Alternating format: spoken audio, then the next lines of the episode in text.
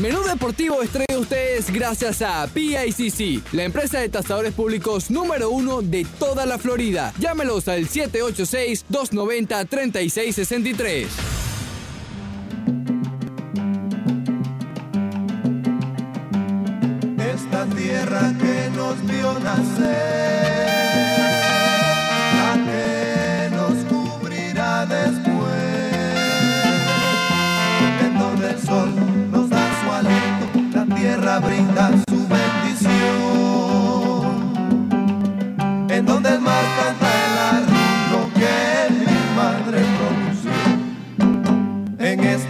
Tierra linda vivo yo. Hoy es el viernes de salsa. Vamos a. esta canción y yo la traigo para que la oigan en San Juan y en Nueva York. Oye mi son, que para los bravos de San Juan y Nueva York. Compi Y nos vamos hasta para- 1970, porque hoy vamos a estar haciéndole un homenaje al que cumpliera año durante esta semana. Rubén Blades, 1970, junto a Pete, el Conde Rodríguez, interpretaba de Panamá a Nueva York. Panamá le manda un abrazo sincero a Bella Cali.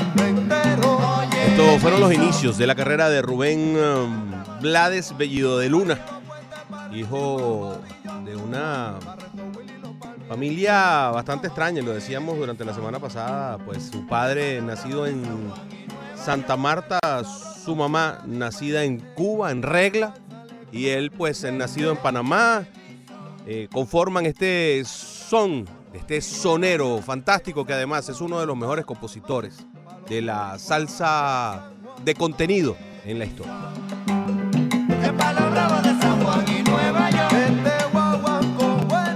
Hoy también es un día especial porque hoy se conmemora el sensible fallecimiento de este fenómeno de voz que vamos a escuchar.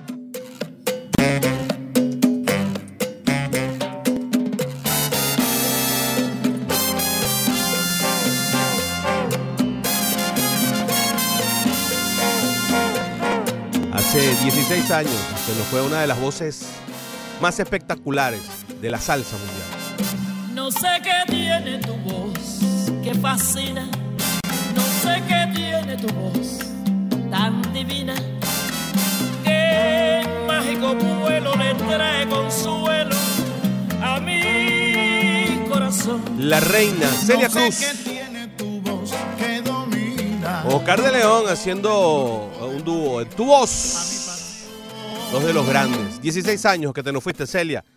Te recordamos. Se adentró en mi ser y la tengo presa. Tu voz que es taller de campanas. Escuchas Menú Deportivo en la 990 ESPN Deportes. Fernando Reaza, un servidor Broderick Serpa junto a Leandro Soto en los controles. Muy buena la mezcla. Te quedó muy bonita, Leandro. Ricardo Montes de Oca en todo lo que es el mundo digital. Para hablar de la mejor actividad del ser humano, el deporte. Hoy dedicando Viernes de Salsa para mojar al cumpleañero del martes, que bien nos relataba Fernando Arriaza, Rubén Blades, aunque tenemos que darle un pedazo de corazón a nuestra queridísima Celia Cruz. Lo que pasa es que ya habíamos quedado comprometidos y hoy vamos a escuchar canciones de Rubén Blades que no son tan comunes y que nos van relatando su historia dentro del mundo de la salsa. tu ser que me hacen soñar. Vuelve Víctor Valdés al Barcelona, pero esta vez como técnico del juvenil A del grupo eh, de la Masía allá en Barcelona. Una buena noticia, digámoslo así. Eh, eh, estos equipos, tanto el Barcelona como el Real Madrid, Fernando, tienen esa costumbre, ¿no? De volver a llamar a su gente, a los que han formado parte de sus equipos y a pesar de que se vayan a, otras, a otros lugares, incluso lejos de las fronteras, pues también vuelven otra vez al seno, ¿no? Y siempre terminan como trabajando con los mismos, ¿no? Alrededor, con los buenos días para ti. Buenos días, un gusto saludar a toda nuestra audiencia, a Ricardo, a Leandro. Sí, eso Eso es lo que corresponde con los históricos, con los tipos que han dado pues tanto para una organización, para una institución, para una entidad, que vuelvan y que pues trabajen en otras esferas y aporten lo mucho que aprendieron y sean reconocidos por lo mucho que aportaron. Es frecuente en el deporte, en, en los deportes profesionales, que eso ocurra de esa manera. Hay otra noticia de esta mañana y es que el técnico campeón mundial de la selección argentina, Carlos Salvador Vilardo, está pues bastante serio de salud. Se ha deteriorado su estado de salud y pues eh, vaya, hay informes y notas que indican que se teme lo peor. Él viene ya bastante mal desde hace un par de años con el síndrome Hakim Adams, que es una enfermedad eh, que se suele confundir con el Alzheimer, es una enfermedad neurológica y que pues eh, también es conocida como hidrocefalia de presión normal o hidrocefalia normotensiva. Está pues muy afectado por eso, recluido en eh, un lugar de cuidados eh, rigurosos. Y bueno, estaremos atentos porque es un técnico campeón mundial, el técnico de, la Argentina de Maradona, el hombre que se enfrentó con eh, el status quo en ese momento de la Federación Argentina y con un histórico como César Luis Menotti, hubo una rivalidad histórica, porque Menotti no llevó a Maradona siendo un muchacho al, al Mundial del 78 y Bilardo sí lo llevó en el 82 y bueno, se desprendió todo eso. Un tipazo, Carlos Salvador Vilardo, una de, la- de las oportunidades que da este, este trabajo y, y de esos privilegios tuve la, la- la ocasión de trabajar con él en el Mundial de Francia 98. Él fue comentarista de Venevisión, trabajando para Venezuela en ese Mundial y logré hacer varios juegos con él y realmente un tipazo, realmente un, un- un hombre pues sumamente culto, sumamente eh, eh, educado y, y amable. Eh, el privilegio previo fue haber trabajado con la saeta rubia, con Di Stefano. Alfredo Di Stefano, el, el gran extremo llamado la saeta rubia, eso fue en el 94, y estoy muy atento a Carlos Salvador Vilardo porque realmente le tomé gran aprecio en ese Mundial de Francia 98. Una lástima que tenga esta enfermedad que deriva en la demencia a estas alturas de su vida cuando no es un tipo tan, tan, tan, de tan avanzada edad, ¿no? Sí, es una cosa lamentable cuando estas enfermedades degenerativas atacan a las personas. Sobre todo, como, como dices tú, yo no, no, tuve el placer de conocer a Carlos Salvador Viraldo, pero como dices tú, que es un hombre, que era un hombre, eh, eh, cuando tenía su- todos sus sentidos tan culto y tan, tan educado, precisamente se nota más, ¿no? Eh, en el tipo de cosas que le están sucediendo. Así que bueno, esperemos que salga con bien y que, y que pueda seguir, eh, mejore de su estado. Sí. Cosa que es difícil. difícil cuando ya toma tanto, toma cuerpo este síndrome Hakim Adams. Eh, bueno, Hay una nota que llega desde, desde China, de la Superliga China. Rafa Benítez eh, le da la bienvenida a Salomón Rondón al Dalian Jifan. Ya, ya está hecho en su cuenta de Twitter. eh, deja la noticia. eh, ya firmó el venezolano con el Dalian Jifan. Así que vamos a tener que aprender a pronunciar en chino. sí, en Venezuela se formó una especie de polémica, porque ¿cómo se iba a ir al fútbol chino a estas alturas? Salomón Rondón tiene Billete. 29 años. Mucho billete. Eh, le hicieron una propuesta que difícilmente se iba a dar en, otro, en otra parte. Si él decide eso es porque no tenía probablemente mayores o mejores opciones y dejar pasar ese tren cuando ya se tienen 29 años y cuando no se ha sido una figura de primer orden, porque eh, vaya, lo otro es caerse a mentira. Claro. Salomón Rondón ha sido un buen delantero que no ha marcado demasiados goles, que ha tenido una carrera con, con equipos de, de- de mediana categoría en el fútbol europeo y que, pues, eh, ya rozando los 30 años, pues parecía esta su, su mejor opción. Eh, tampoco se va a un retiro dorado. Eh, Daniel Chapela, por cierto, que ha estado con nosotros aquí varias veces y ha colaborado con nosotros, escribió un hilo imperdible, que no, no tiene desperdicio una radiografía. Es su opinión, yo la suscribo, pero me parece que es lo correcto lo que dice Daniel en su, en su escrito respecto a la decisión personalísima de Salomón Rondón. No veo cuál es el problema. Tiene que jugar en donde están las mejores opciones. Al final de cuentas, esto no es más que un negocio, no es más que un empleo y, y se buscan las mejores opciones cuando uno eh, tiene que firmar un convenio. Yo no, no veo ningún inconveniente. Otros grandes se han ido hasta, hasta China y hasta más lejos, ¿no? Y no veo ningún, ningún problema en eso. Yo creo que Salomón Rondón está buscando velar por sus intereses y, por los intereses de su familia. Milena Jimón, que también estuvo con nosotros aquí durante el Mundial Femenino de Fútbol, escribe también un tuit muy, muy acertado.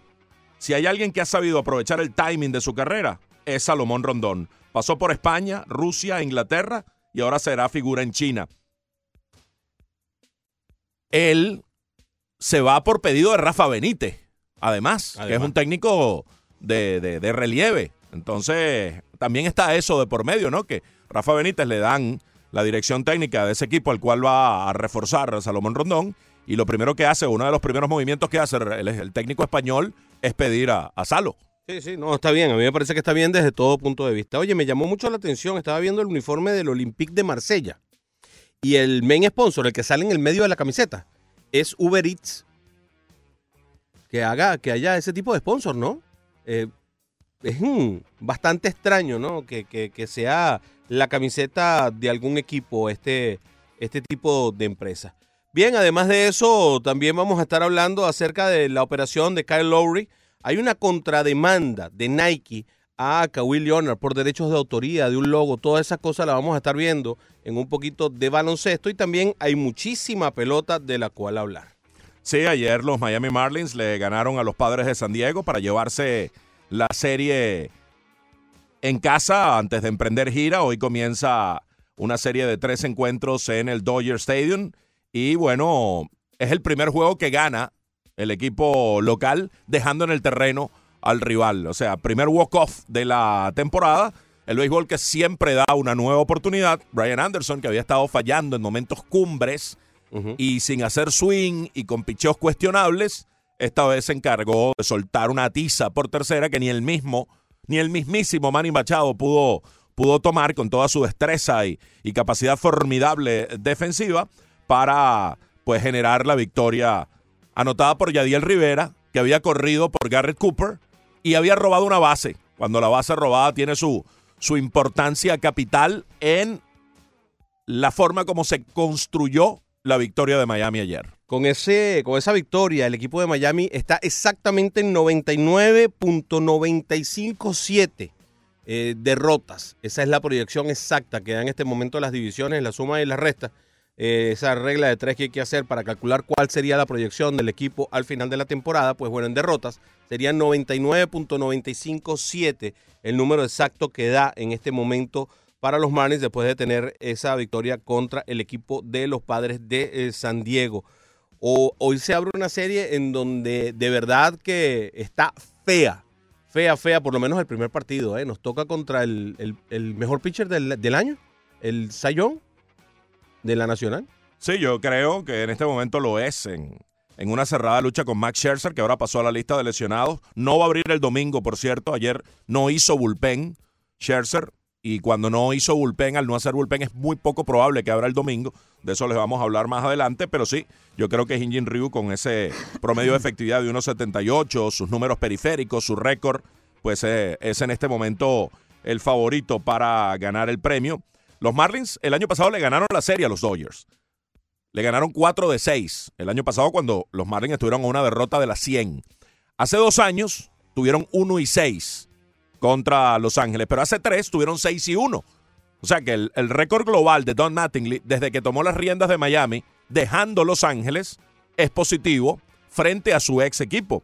Ha ganado 11 partidos y ha perdido 9. Le sabe ganar el hombre, le sabe ganar. Entonces, bueno, vamos a ver cómo se desarrolla esta serie. Más adelante en el programa les vamos a decir cuáles son los planteamientos de picheo para cada uno de los duelos del fin de semana. Hablando de picheo, Ajá. de esa herramienta fundamental, se dice que las series cortas se ganan con picheo y en una postemporada pasa a tener importancia capital. Ayer hubo un duelazo entre Noah Syndergaard y Madison Bumgarner.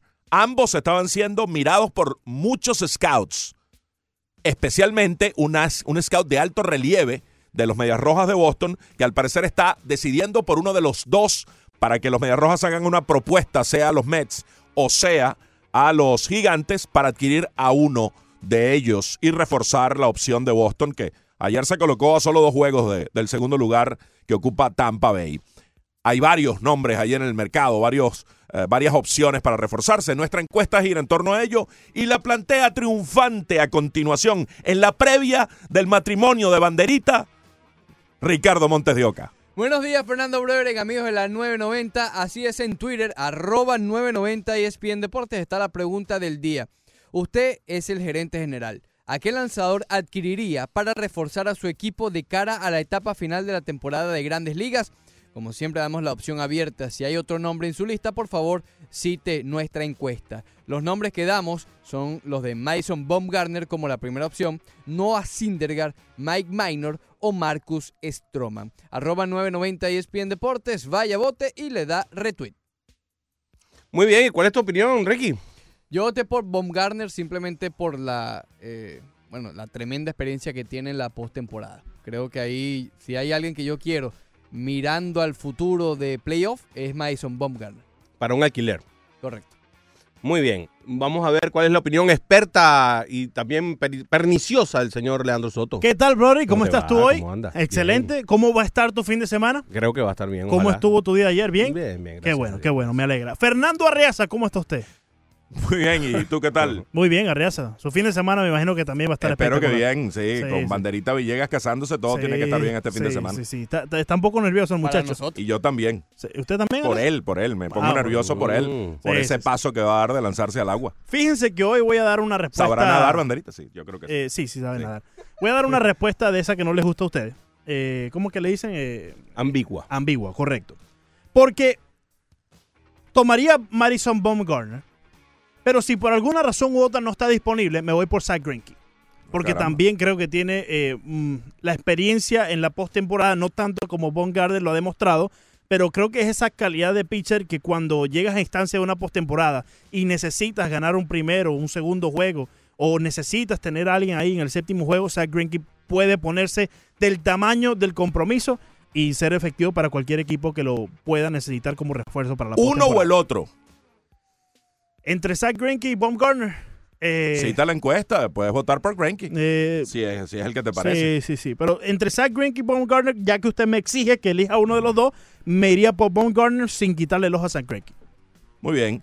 Lo que pasa es que Zach Greinke no está tan claro que esté en el mercado, porque Arizona, de alguna manera, está allí enredado y, y tiene un pesado fardo del contrato, muy, muy pesado, y el que lo adquiera tiene que eh, asumir ese tremendo contrato. Se dice que Filadelfia, al parecer, estaría dispuesto a Greinke, pero no es más que un rumor. Los nombres que están, sí, supuestamente flotando en el ambiente de una manera con- concreta para ser adquiridos, son esos cuatro que mencionó Ricardo. Y yo también me voy por Von Garner. Ayer dio una muestra de que está en perfecta salud. En los últimos eh, encuentros tiene 3.38 de efectividad. En, en las últimas 88 entradas, luego de un comienzo lento en la campaña. De manera global ha llevado su efectividad a 3.65.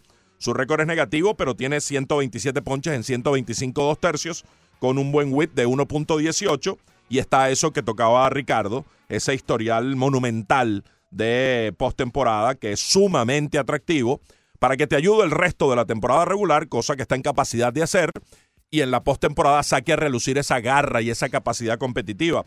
Este caballero tiene 8 y 3 de por vida en postemporada con 2.11 de efectividad y en serie mundial 4 y 0 con 0.25 y fue un coloso en la serie mundial de 2014 cuando pues eh, se vistió de héroe y fue el más valioso de aquel evento. Así que yo me inclino de esos nombres y de los otros que puedan estar allí en el mercado por el surdo de los gigantes de San Francisco. Sí, sí, es lo decíamos hace como una semana, ¿no? Que es el, nombre más llamativo, más, más impactante de los que hay. Y la consideración es esa, ¿no? Vamos a un cierre de temporada, es un alquiler. Y viéndolo desde ese punto de vista, pues bueno, Madison Bumgarner por, por una serie de consideraciones, aunque lo que dice Leandro tiene muchísimo sentido, sobre todo si esperas trabajar a largo plazo. Si es un alquiler, sería Madison Bumgarner. Si esperas trabajar un poco más a largo plazo, entonces podrías ir por, por Zach Greinke. John Morosi hoy coloca- colocado en su Twitter que eh, Bauer de los Cleveland Indians posiblemente eh, esté siendo ya involucrado en cambios con los padres de San Diego, quien ellos también estarían buscando ese segundo caso que ilustrabas. eh, eh, adquirirlo para largo plazo también. ¿no? Oye, si hay un equipo que está jugando bien es Cleveland. Han ganado cinco en fila. Sí. Se han puesto a cuatro de Minnesota. Sí. A mí me llamaría poderosamente la atención que cambien al que ha sido el ASI que ayer volvió a ganar. Eso mismo mencionábamos esta mañana, Sí. porque no, no veíamos No tiene cómo, lógica. porque ellos están compitiendo. Porque San Francisco es otra cosa. San Francisco se ha metido de una manera, si, quiere, si se quiere, artificial. Es una especie de espejismo. Claro. Eso de que San Francisco está en la pelea. Es porque todos están mal y no porque ellos vengan bien. Y ellos tienen que saberlo. Pero hay una cosa muy importante. Ayer, con la victoria de Cleveland, se despegan de, de- de los, de los Atléticos de Oakland que perdieron. Entonces, Sí. vaya, estás metido en una contienda, estás en buena. No, yo, no veo, yo no veo que tenga mucho sentido, salvo de que haya problemas desde el punto de vista económico o que hayan hablado ya con, la, con los agentes de Bauer y Bauer ya ha dicho, no, yo no voy a renovar. Esa también puede ser la otra, ¿no? Que también no lo quieras perder por nada. Todo es- eso puede estar allí de por medio. todo eso puede estar. Rafael Samper me escribe y muchas gracias, mi hermano. Él me da una corrección. Me dice que Pete no es Pete el Conde, sino Pete Rodríguez de la orquesta Sensación. Así que bueno, oigan a Pete Rodríguez con, ahí con Rubén Blas. Pastorita tiene guarare conmigo. Yo no sé por qué será. Pastorita tiene. Yo Hacia el año 1975, Rubén Blades se iba a tocar con el Manos Duras, Rey Barreto. Cantaba entonces con Tito Gómez esta canción que se llama Guararé. A dúo con Tito Gómez.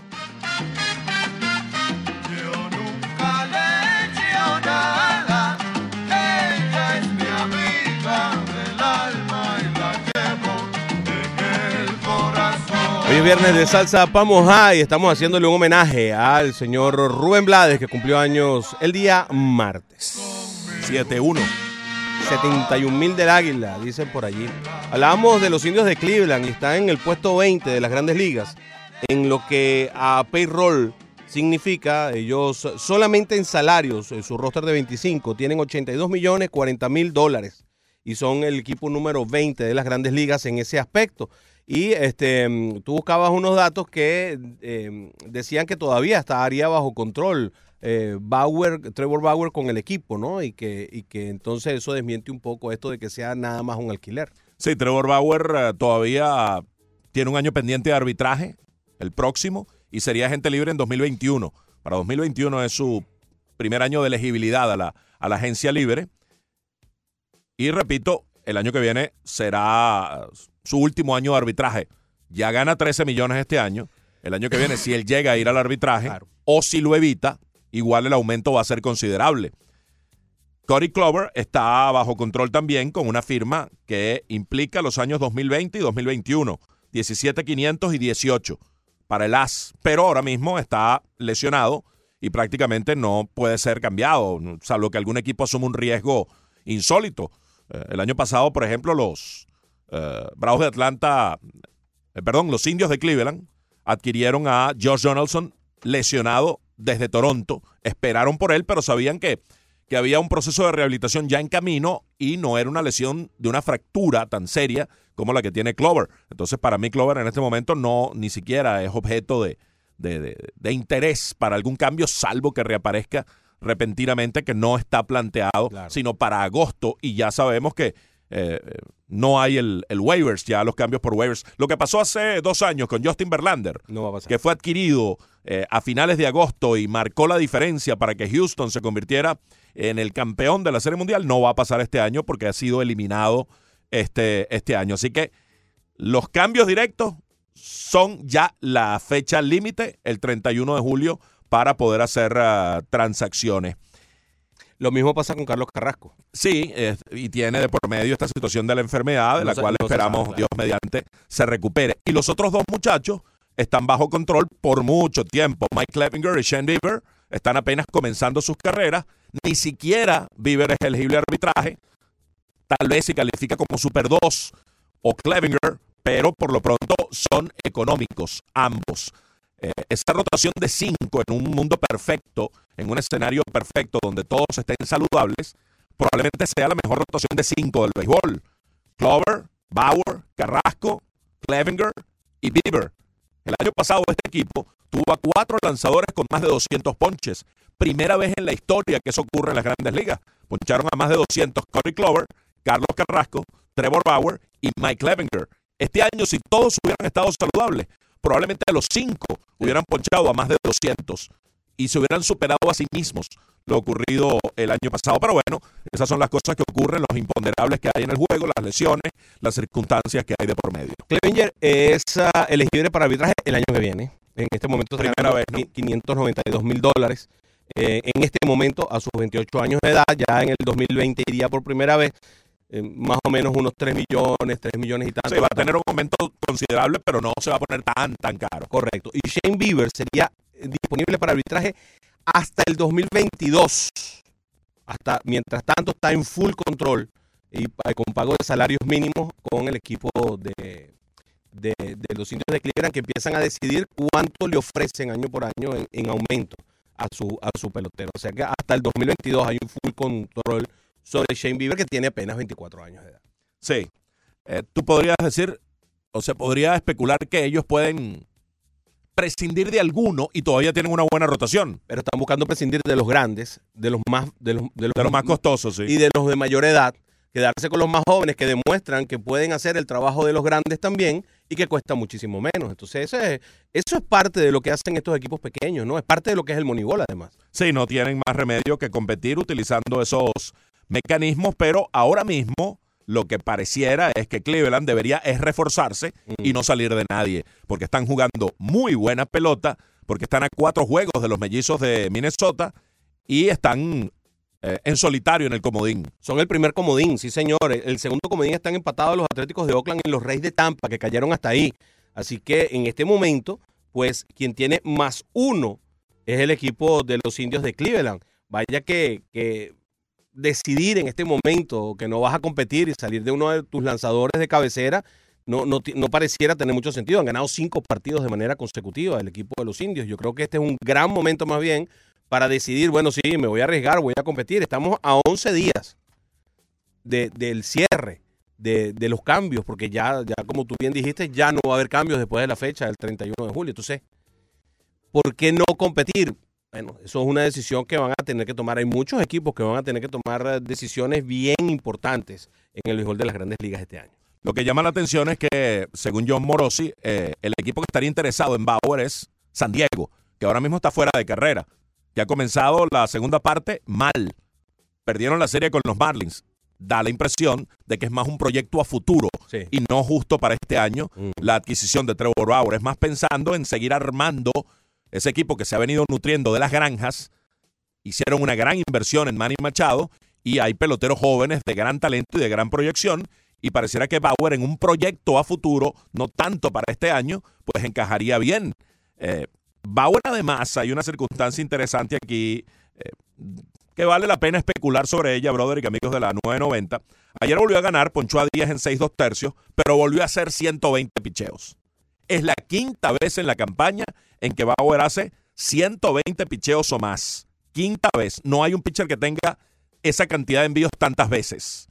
En total tiene en la temporada 2.477 envíos, 112 por partido de promedio y, y 17 por inning. Eso no está bien. En esta época de tantas aprehensiones, Nolan Ryan nos escucha y dirá, pero bueno, ¿y qué es eso? Si yo lanzaba 200 picheos por juego y lancé 26 años en grandes ligas. Pero bueno, es otro béisbol y el propio Ryan lo comprendió. En un momento dado, cuando él era el presidente de Texas, casi que prohibió que pusieran el número de picheos en pizarra para no generarle esa sugestión al pitcher que está en el, en el, en el receso y ve, uy, tengo 60 picheos, tengo que ver cómo hago. Eh, Quítate eso de la mente, ve hasta donde pueda. Olvídate de cuántos picheos tiene. Y eso también pasa con los managers, ¿sabes? Hay muchos managers que empiezan a ver la cantidad de picheos y también se empiezan a sugestionar y empiezan a pensar, viene el 100, vamos a ver cómo resolvemos esto. Oye, ponme a calentar que, ¿sabes? Que no, que, no ven, que no ven la labor del lanzador, sino que empiezan a ver un conteo de picheos. Sí, entonces, en este béisbol tan aprensivo hoy día, de tantos cuidados, hasta cierto punto razonable. Los brazos pues se rompen. Eh, no son de hierro como eran los de Ryan y, y los de tantos lanzadores en la historia. En este béisbol de hoy, a lo mejor la gente de Cleveland está pensando, mira, eh, tendrá combustible Bauer para el mes y medio de, campaña final, eh, con este exceso, entre comillas, que ha tenido de, de cinco juegos de más de, de 120 picheos o más y ser el pitcher con más envíos en total en la campaña y unos cuantos más respecto al segundo. Le ha sacado dos vueltas de ventaja si los utilizamos eh, en la imagen gráfica de la Fórmula 1, cuando el líder eh, está sobrado, le saca una vuelta o dos de ventaja a, a los demás. Bueno, así está Bauer respecto a los demás en la cantidad de picheos que tienen esta temporada. Y Bauer no es precisamente un lanzador que no utilice la fuerza. En su eh, repertorio está una recta de cuatro costuras que anda alrededor de las 95, 96 millas.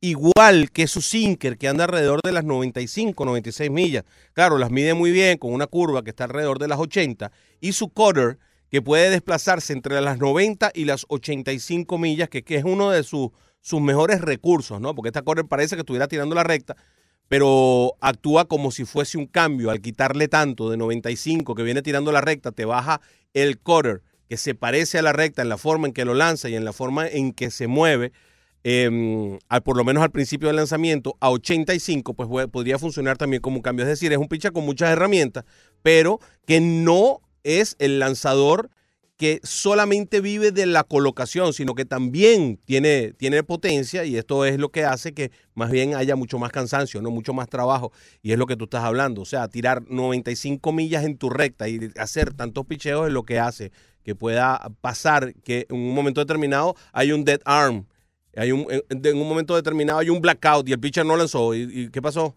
Bueno, mira, el tipo no puede, pues no da más. Está visorando eso Cleveland, puede estar dentro de la ecuación, pero claro, el equipo que lo va a recibir no es tonto. Eh, dirá, bueno, este, este señor tiene un kilometraje extra en esta temporada. Fíjate, para ponerlo en contexto, es, como decía antes, el pitcher con más envíos en la campaña, 2.477. El segundo tiene 322 picheos menos, tres juegos menos, Sí. para exacto. verlo eh, gráficamente. Tres juegos menos, que es Garrett Cole con 2.175, eh, 2.155 envíos. Y ese lanza y bastante. Mucho, sí, mucho. sí, y tiene la misma cantidad de aperturas, básicamente, tanto Garrett Cole como Trevor Bauer. Es decir, el, el, el- el trajín de Bauer ha sido intenso. Sí, y no importa contra quién juegue, es precisamente el trabajo que hace con el brazo.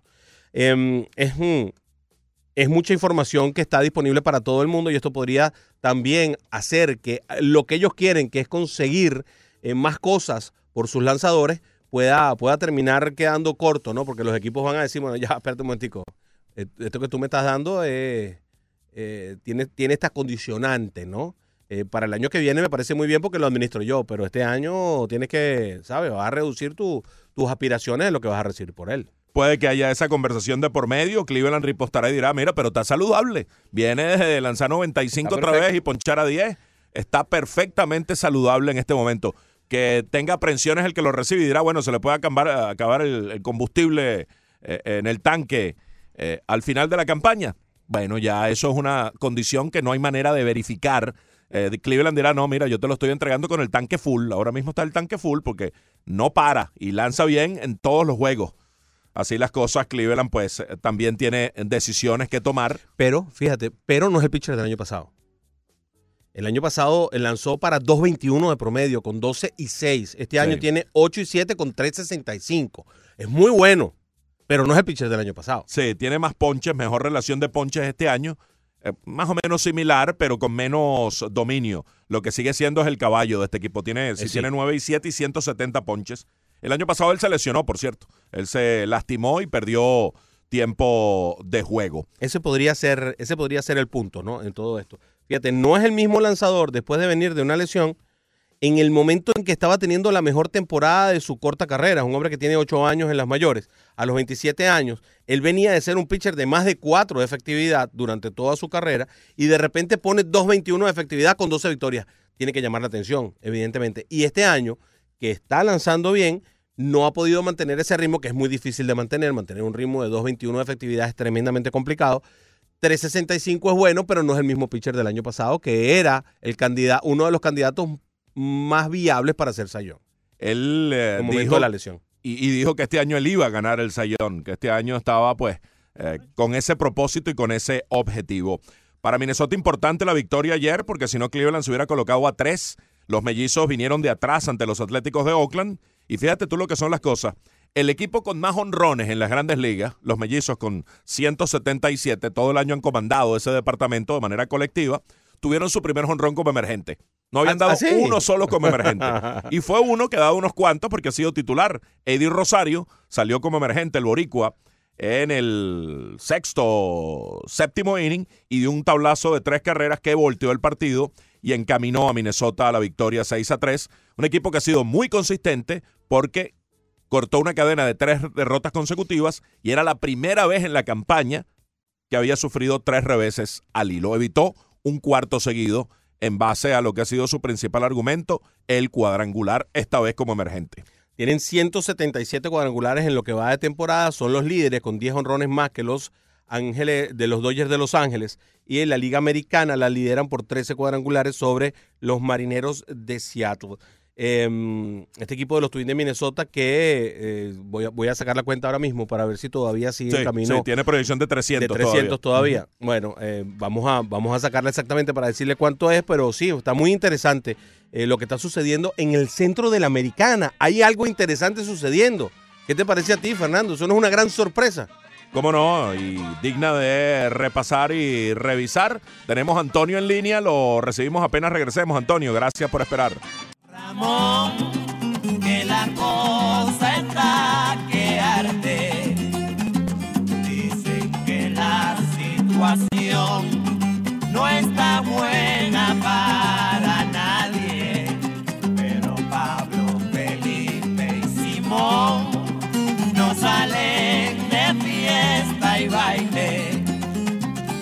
En mi humilde opinión, la mejor asociación de dos, uh, o la más prolífica, la que más me gusta a mí particularmente, de dos salseros es precisamente cuando llega uh, Rubén Blades a las manos de Willy Colón, que ya había tenido a Héctor Lavoe en sus manos y con Rubén Blades tiene una cantidad de éxitos extraordinarios. Inmensa la cantidad de éxitos que logran Willy Colón y Rubén Blades y esta es, uh, según el color, no una de las más nombradas precisamente de ese par. Unos tienen dinero a montón y otros solo dolor en la vida. Eso es parte de lo que pasa en el béisbol de grandes ligas. Uno tiene dinero un montón y otro solo dolores en su vida. Eso, eso pasa. Y por eso es que uno ve esos Ay. equipos que todo lo quieren y todo lo tienen en el béisbol de las grandes ¿Qué? ligas. Y uno ve, bueno, y, y- y- y todos los días sale un, un rumor nuevo, ¿no? Por ejemplo, con respecto a los Yankees o con respecto a Boston, que son los equipos, los Dodgers, que son los equipos que todo lo tienen, ¿no?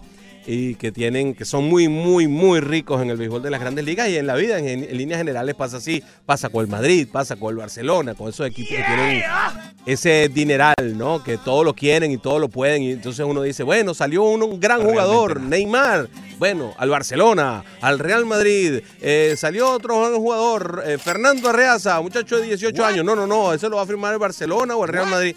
Pareciera que los demás equipos del mundo no tienen Welcome capacidad ninguna rock. para convencer a, a- a los demás. Y pasa en, en- en casi todos los deportes, ¿no?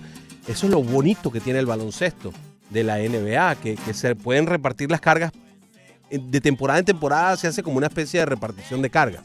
Se ha vuelto más peor. equilibrado con todo y que Golden State eh, violentó esa situación, pero desde este año da la impresión de que, de que va a ser una liga más competitiva, más equilibrada, de balance competitivo, que es lo que uno espera en las grandes ligas, no, no ver eh, equipos que en, en junio, julio ya están fuera de carrera y con récords que proyectan 100 derrotas en una permanente reconstrucción eh, interminable eh, e insufrible para sus aficiones. Uno tiene que recordar esos piratas de Pittsburgh que se dedicaban a producir estrellas para venderlas, pero de inmediato. ¿Te acuerdas que era, era- hubo un momento en los inicios del 2000 en los que básicamente no se quedaban con nadie? Bueno, y estuvieron 20 años seguidos perdiendo, 20 años seguidos con récord perdedor, que es la más larga eh, seguidilla en cualquier deporte profesional en este país. 20 años seguidos con récord perdedor. Los Marlins llevan 9, que es la más larga actual. eh, hablemos de otra cosa, Bueno. pues te vas a meter en Honduras. Antonio, bienvenido, ¿cómo estás? Te prometimos atenderte. Tranquilo. Y yo me prometí a mí mismo espera- esperarlo. Gracias, Gracias. gracias. Eh, Fernando, me rompiste las alas del corazón cuando dijiste que, que los gigantes de San Francisco, esa racha ganadora era un espejismo, era algo artificial. Caramba, no, no, lo tomes a mal, Antonio. Eh, no, tranquilo. Mira, mi primera serie mundial que yo escuché fue en el 2002. Yo estaba todavía en Cuba y la escuché por radio. Que, ¿Te acuerdas aquella serie que fueron a siete juegos los angelinos y los gigantes? Sí, Eh, a partir de ahí me gustó mucho los gigantes. Yo he ido a San Francisco a ver juegos de pelota y todo. Y Sí. personalmente estoy, estoy muy motivado con este arranque de la segunda temporada de ellos. sí, es para animarse, y claro. Claro, están a dos juegos y medio del comodín. Y una vez que clasifiquen o que si Dios quiere entran, cualquier cosa puede pasar. ¿Te acuerdas de los duelos de Francisco Rodríguez y Barry Bonds, Antonio, en esa serie mundial? Claro, Fantástico. claro, claro, por Dios que me acuerdo, claro que sí, Mm. claro que sí. Y San Francisco es un área, esa área de la bahía, está, está, eh, lo que se respira es puro béisbol. Lo más lindo del mundo es, eh, vaya, el estadio de los gigantes es como un paraíso tropical, déjame decirte. Sin Es duda. una belleza. Bueno, era mi comentario, gracias muchachos. No, gracias a ti, Antonio. Gracias a ti. Hay razones para ilusionarse, pero eh, Von Garner probablemente se va a ir a cambio de nada. Este es un equipo que ha apostado a competir. Cuando ellos traen a Evan Longoria y traen a Andrew McCutcheon, era para competir. Pero eh, McCutcheon no tuvo un buen año. Longoria ha perdido eh, capacidad. Ahora Sí, mismo está está lesionado, lesionado. de nuevo. Von Garner tuvo el accidente aquel en la bicicleta. Eh, Johnny Cueto se, se lastimó. Entonces, el futuro, la decisión difícil de un gerente general eh, en este momento es, me dejo convencer por este buen trámite donde mi equipo está ganando o esto es artificial y no voy a ninguna parte. No es una decisión fácil porque como, como Antonio, ¿cuántos aficionados de los gigantes estarán ilusionados con esta, con esta buena racha? Sí, claro, tienen seis ganados seguidos y nueve y uno en los últimos diez, pero todavía tienen récord perdedor. A esos aficionados, si tú le cambias a Von Garner mañana, les Sí. estás dando una bofetada. Cla- Claro. Pero, pero ¿y cómo haces? O sea, lo pierdes a final de la temporada por nada. Ese, ese es el dilema. Entonces, si el aficionado entiende Salvo que, que lo firmaras ahora y que tiraras una extensión y que lograras un negocio con él. que no, no creo que esté contemplado. Entonces, si tú lo cambias y traes prospectos y, y avisoras un futuro prometedor, Yo tal creo. vez ese aficionado te compre la, la idea, ¿no? Yo creo, de todas formas, hay que recordar que el equipo de los gigantes de San Francisco, que ha venido mejorando, todavía está a dos y medio del comodín, pero también está a juego y medio del sótano de su propia división. Así que eh, está ahí, en, esa, en ese limbo en el cual todavía está jugando para menos de 500, todavía tiene récord perdedor, a pesar del gran momento que está viviendo de tener nueve victorias en los últimos 10 partidos, que es un gran, muy gran momento, que a muchos equipos los hubiera sacado de perdedores. Y fíjate que eh, iban tan mal que no los ha sacado de perdedores. Hay otro factor aquí de por medio, es el año de despedida de Bruce Bochy. Bueno, eso también podría ser. Tenemos a Ricardo en línea. Vamos a escuchar a Ricardo. Bienvenido. ¿Cómo estás? Ricardo. Es José. Ah, José, ¿cómo estás? Ah, José, ¿cómo estás? Óyeme, yo quería hacer una, una predicción un poco fuera de lo normal de, la, de, la, de las finales de la, de la conferencia y el y el, la final del, de- del mundial. Eh, eh, yo yo soy brother y el que, el que te dio el libro allá.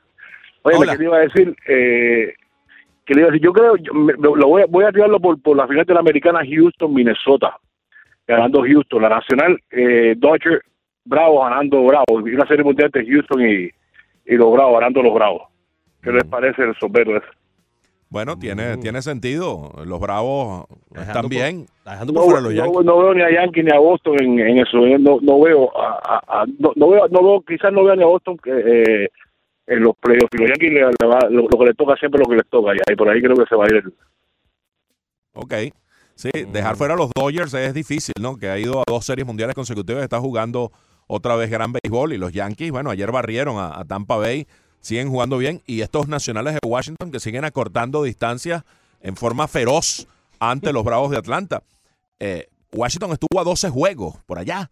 Y, y desde el 24 de mayo tienen 32 y 13. 32 y 13. Sí.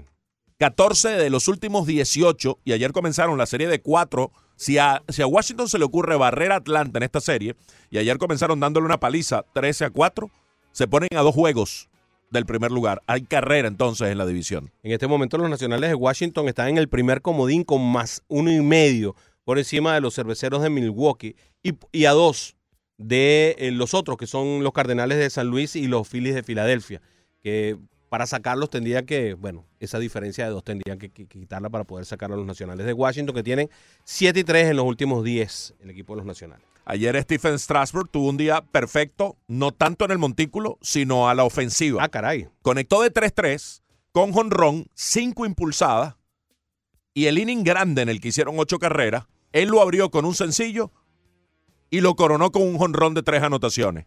De- después dio otro hit de 2 carreras. En el montículo hizo lo suficiente para ganar. 5 un tercio, 8 hits, 3 carreras, 2 boletos, 7 ponches. Pero con todo lo que se movió ese hombre en las bases, yo creo que eso le pasó factura en el montículo. Porque hubo uno, una jugada inclusive en la que él estaba en primera y Adam Eaton conectó una línea que se fue hasta el fondo. Se tiró de cabeza el jardinero, en este caso creo que fue Ronald Acuña. Se fue hasta el fondo y Strasburg tuvo que anotar desde la primera. Eso es mucho. Eso es un esfuerzo para un pitcher al cual no está acostumbrado. Encima de estar en, en la exigencia del montículo. Y lo que tira, la velocidad. Esa, esa es la exigencia fundamental de él. Entonces, tener que correr todo lo que corrió probablemente lo desgastó más de las cuentas y por eso no pudo ser tan efectivo ni ir tan lejos en el encuentro. El caso es que Strasbourg llegó a 12 victorias, el líder en la Liga Nacional en triunfo, y contra los equipos de la misma división, en esos juegos que valen más, porque estás enfrentando al rival directo, tiene 8 y 0. 3 y 0 contra Atlanta, 8 y 0 contra los rivales del este. Allí hay una importancia específica del trabajo de Stephen Strasburg para el equipo de los nacionales y ahora más cuando Max Scherzer está fuera en la lista de lesionados. Ayer se suponía que iba a ser el bullpen para quedar listo para el domingo, no lo hizo y pareciera que van a tomarlo con, más calma y abriría la semana que viene si evoluciona favorablemente el as de los nacionales. Esta podría ser la, temporada que todo el mundo ha esperado siempre de parte de Stephen Strasburg. Una temporada que esté eh, candidateable para el Sayón 346 de efectividad, 11 victorias, 12 victorias, 4 derrotas para él. Eh, ha sido un lanzador realmente dominante. Tiene más ah, ponches que innings lanzados en este momento de la campaña. Yo creo que esta, este puede ser el momento que todo el mundo estaba esperando, el momento de por fin la explosión de Stephen Strasburg de convertirse en, el, en uno de los lanzadores más dominantes del béisbol efectivamente. Está saludable. Exacto. Él tiene una sola temporada de más de 200 innings. Este año podría cumplir esa meta. No ha perdido el turno en la rotación ni una sola vez. No se ha quejado de nada. No ha mostrado ninguna fatiga, ningún dolor. Más allá de los dolores habituales que, que tiene eh, cualquier eh, deportista, cualquier atleta de alta competencia. Y si se mantiene así, pues perfectamente, como tú dices, puede ser candidato al, al Sayón, completar 33, 34 salidas, 210, 215 innings, 220 y 20 victorias, porque va encaminado a los 20 juegos ganados. Sí, seguro que sí. Así que, bueno, podría ser el año por fin de, de verlo a los 30 años de edad, ya con un poco más maduro, verlo en otra situación. Está- siempre ha estado quejado con, por, por, por lesiones, siempre ha tenido problemas físicos Stephen Strasburg, que es uno de esos lanzadores que uno quería ver, ¿no? Sí, Que un uno- talento superlativo. Sí, que uno siempre quiere ver, porque además es impresionante, es grande, tira, es muy fuerte, tira muy duro, pero además tiene esa contextura física que te permite pensar, este va a estar lanzando así hasta el séptimo inning, corrido, y, y lo hace, y lo hace. Lamentablemente, pues bueno, ha tenido muchísimas lesiones en, en su carrera. Vamos a recibir antes de ir a la pausa a, a Mitchell, que está en línea. Mitchell, bienvenido. Hola, ¿cómo están ustedes? Buenas tardes por ahí. Buenas tardes. Buenos días todavía. Faltan tres minutos. Sí, buenos días, sí, ¿verdad? Saludos, saludos. eh, oye, parece que el muchacho ese que llamó anteriormente no está viendo los juegos de los Yankees. Ese equipo de los Yankees, con, todo, con todas las figuras que le faltan todavía, eh, está impresionante ese equipo. Es un Impresionante, equipo que, que, que nunca pierde, viene de atrás y increíble. Él dice que los, los Yankees van a hacer lo de siempre. Bueno, lo de siempre será ganar, ¿no? Porque tienen 27 series mundiales. Y, y, y la final la final soñada mía sería Atlanta Yankees porque son mi- mis dos equipos. Atlanta es mi equipo número uno, del equipo que yo quisiera que ganara, aunque juegue con los Yankees. Y, y los Yankees como mi segundo equipo, ¿eh? pero si se enfrenta me gustaría que ganara Atlanta, aunque veo veo veo en este momento, y si le entra Stanton, y quería preguntarle qué saben ustedes de, de Betances, que cuándo estará ready. Ese equipo de, de los Yankees, yo no veo ahora ningún equipo de la Grandes Ligas ganando una serie de siete juegos. No Es difícil. Está difícil y ellos van a hacer otro movimiento probablemente para añadir otro picheo a, a su rotación, eh, No, eh, otro, otro lanzador a su rotación. Yo creo que si ellos cogen algún caballo de eso, abridor, o Von Garner, o un muchacho que creo que es de, de Cleveland o algo así, que, que lo vi ahí, o, Sí, Trevor Bauer es el que se menciona. Ujú. no, Tre- Trevor Bauer y hay, hay cuatro, eh, Stroman y había otro más que, que es el que incluso que más promedio de ponche tiene, que tiene 11, 11 puntos algo de ponche por nueve innings. Si los Yankees cogen un, a alguien, otro otro abridor de esos caballos, cuidado con ese equipo. Y con, mira a ver si ustedes me dicen cuándo cuando piensa volver Betance. Saludos, tengan buen día. Betance comenzó su, su programa de lanzamiento el lunes. Lo esta- comenzaron semana. simultáneamente Betances y Severino, Y los dos Severino, juntos. Los dos, correcto. y Entonces, Severino bueno, podría regresar como relevista, es lo que se está eh, sugiriendo en este momento, y ya estaría dispuesto a ello, Luis Severino. es lo más, lo más importante. Oye, ¿te imaginas meterle a Luis Severino también a Mm. ese bullpen? Bárbaro. Es una locura.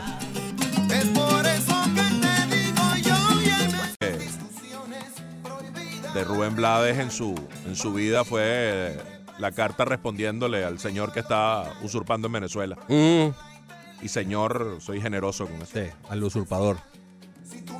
Bueno, prohibido olvidar eh, ha sido tan, tan interesante como, como concepto que, bueno, inclusive nuestro querido colega Roberto Rodríguez Tejera, su programa de televisión que siempre tuvo y que ha tenido durante muchos años se llama así, Prohibido olvidar.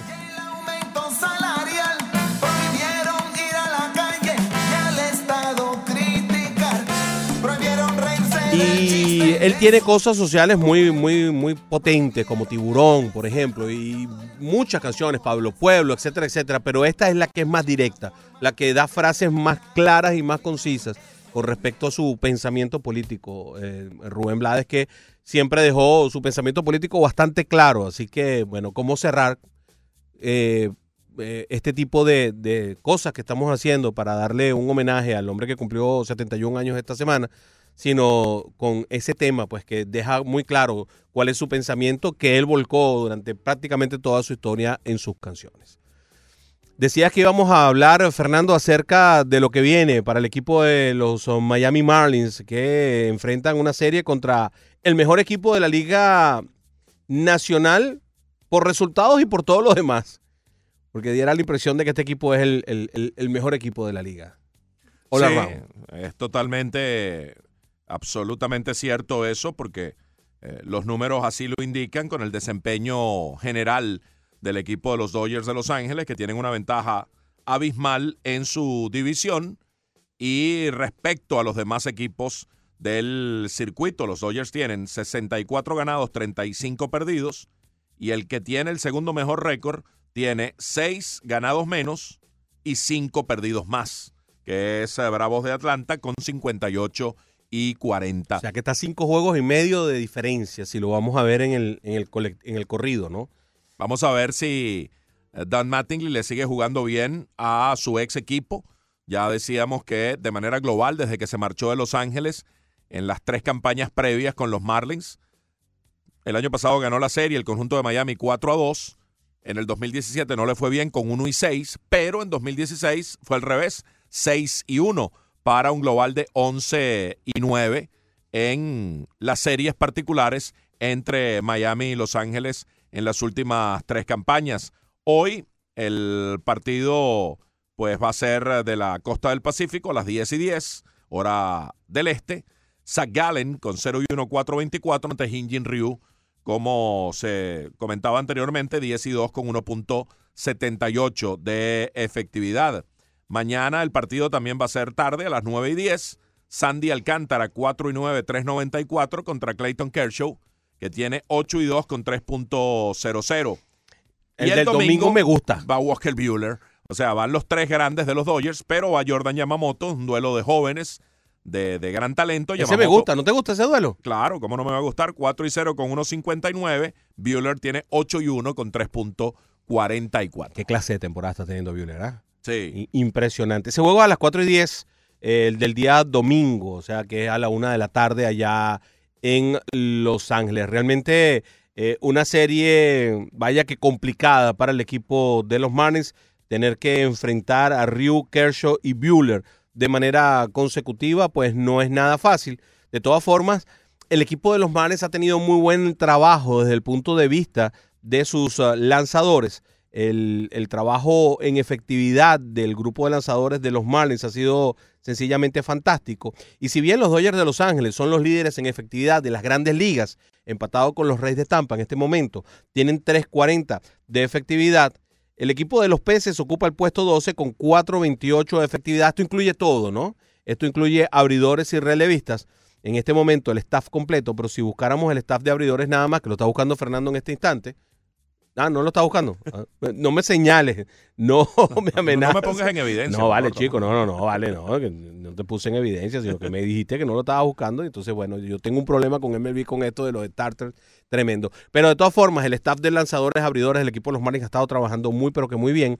Y eso es lo que hace que eh, pueda haber un chance en este enfrentamiento con estos tres lanzadores que son lanzadores de muy alto perfil y que están teniendo campañas extraordinarias. Aparece otra nota de John Paul Morosi, según la cual los Phillies han mostrado también interés en Marcus Stroman, que es uno de los nombres que aparece en nuestra, en nuestra encuesta de hoy.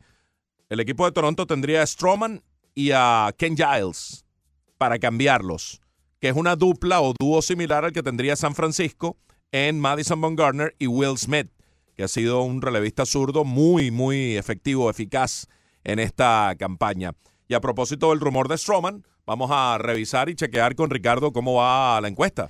Arroba 990 ESPN Deportes, usted es el gerente general. ¿A qué lanzador adquiriría para reforzar a su equipo de cara a la etapa final de la temporada de grandes ligas? 51% ha votado por Madison Baumgartner, 40% por Syndergaard, 7% por Stroman y solamente el 2% por Mike Minor.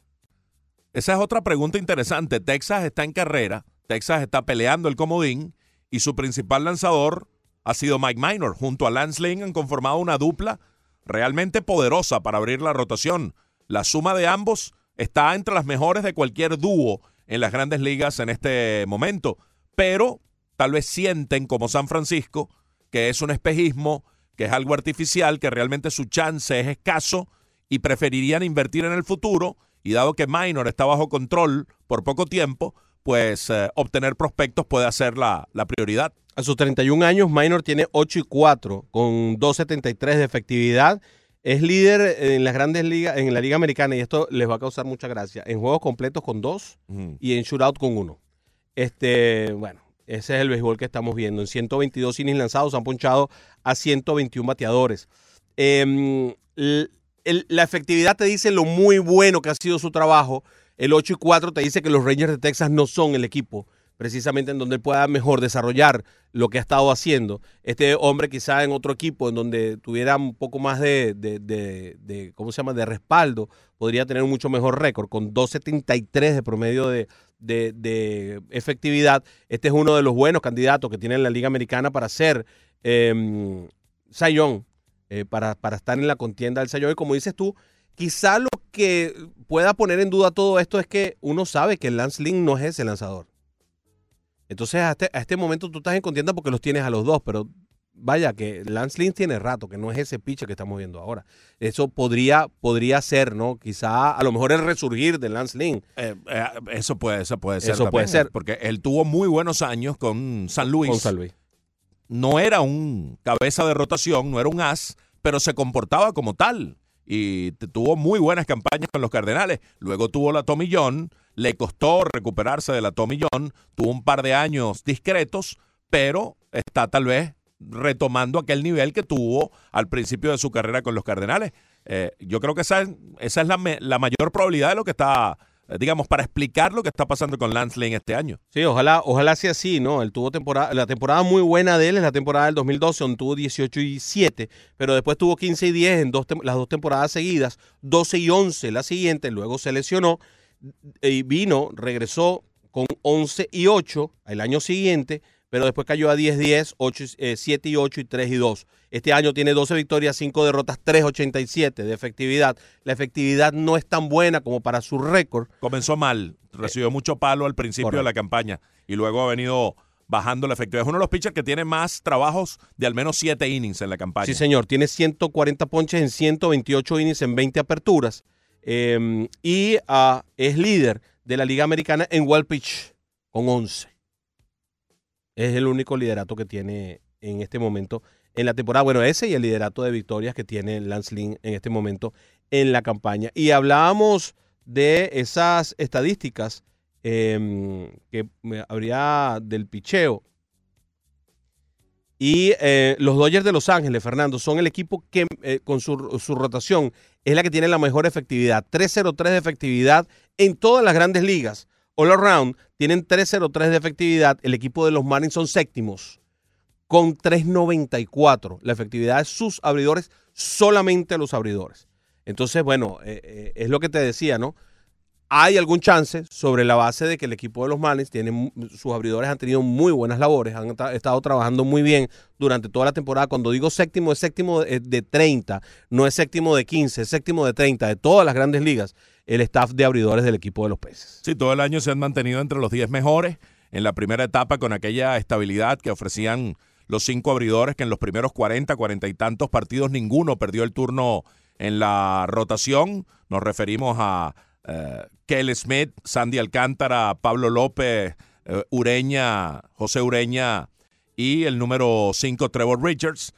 Luego se lesionó Ureña, se lesionó Smith, se lesionó Pablo López. Han llegado muchachos como Zach Gallen, como Jordan Yamamoto, y la sangre nueva ha mantenido ese nivel de eficacia y de efectividad que ha sostenido a los Marlins en lo que respecta a su cuerpo de abridores entre las 10 mejores efectividades de las grandes ligas. Y pronto van a regresar Pablo López, que ya está haciendo bullpen. Leandro colocaba en su Twitter una nota del último bullpen que hizo eh, Pablo López y cómo ya el próximo paso, digamos, ya empezó a soltar y ya el próximo paso puede ser el bullpen, ¿no? Sí, eso fue este pasado miércoles que estuvimos allí en el juego de los Padres San Diego y los Marlins de Miami. Hablé con Pablo López y me mencionó que ese mismo día lanzó un bullpen de 20 lanzamientos y tiene otro pautado para esta semana próxima y después ahí el equipo va a decidir si seguir con la próxima fase de la rehabilitación, que sería ir a, a- a abrir algunos juegos en la Liga Menores, o otro bullpen es necesario. Entonces están en esa encrucijada, pero me dice Pablo López que se siente muy fuerte, que ya ha recuperado esa fuerza que quizás eh, eh, perdió en el momento de la lesión Claro. y que eh, está bastante confiado. También me mencionó que ha aprendido de esta perspectiva donde está viendo el juego. Desde la lista de lesionados ha podido Con lo inteligente que es, vaya Claro, que... El equipo le sigue mandando los eh, paquetes eh, para así estudiar al equipo rival y con cada uno de ellos, a pesar de que no va a lanzar cada quinto día, los sigue estudiando. Nah, eso, eso hace una persona inteligente como es Pablo López. Es un tipo sumamente inteligente. José Antonio Mora dice, me decanto por Sindegar, ya que tendrá más control sobre el pitcher que Von Garner. Ojo, un dato a tomar en cuenta, si el equipo que desea adquirir alguno de estos lanzadores no tiene un azurdo, cambio a Von Garner. Ah, Esa es una buena alternativa. Claro. Mario Dardo Crego dice, saludos, elegiría Von Garner, es un guerrero en la lomita, lo ha demostrado en las postemporadas donde ha participado, es un as en los momentos donde las papas queman. Además es guapo, vean cómo lo increpa a los bateadores que le logran dar grandes batazos, tiene garras afiladas. Rafael Samper dice, uno que está contribuyendo a este resurgir de los gigantes de San Francisco es el colombiano Donovan Solano. Anoche pegó el walk-off, sí, dio el hit para ganar y la noche anterior se fue de 5-4. Tiene promedio de 343 desde que subió nuevamente en esta etapa de tanto éxito de los colombianos en grandes ligas. Entre colombianos te veas. Solano es uno de los veteranos del grupo de colombianos que está ahora mismo y pasó por acá, por, por Miami. Creo que es el más veterano, ¿verdad? Es probablemente el, ser. el más veterano, sí. Eh, Víctor Petrucci dice, creo que a muchos no han visto la temporada de Mike Minor que está teniendo. Es una temporada de Young. Yo le di mi voto, es un tipo experimentado con números fantásticos y un año más de contrato para quien se lo lleve. Muy bien, esa es una muy buena opción. Hora de despedirnos. Feliz fin de semana. Feliz fin de semana, Fernando. Eh, diga adiós, Leandro. Adiós, Broderick. ¿Y mañana? Mañana tienes una cita con el recap semanal. No te lo puedes perder porque vamos a estar contando con la voz de Moisés Salud. De Moisés Salud. Sí, sí, sí. Ah, muy bien. Estamos escuchando a Celia Cruz, estamos recordando sus 16 años de su desaparición. Y a ver, Ricardo, ¿qué crees tú que vayamos a escuchar además de Moisés Salud ahí en ese programa? A Villegas diciendo que sí. A Villegas diciendo que sí. Ay, Dios mío. Mañana dice Banderita que sí. ¿Tú crees que diga que sí? Y que se presentará. digan Se presentará que sí. Villegas. Es él, se presentará Villegas, echará el carro. Bueno, si Arriaza llega el domingo, se echó para atrás Villegas.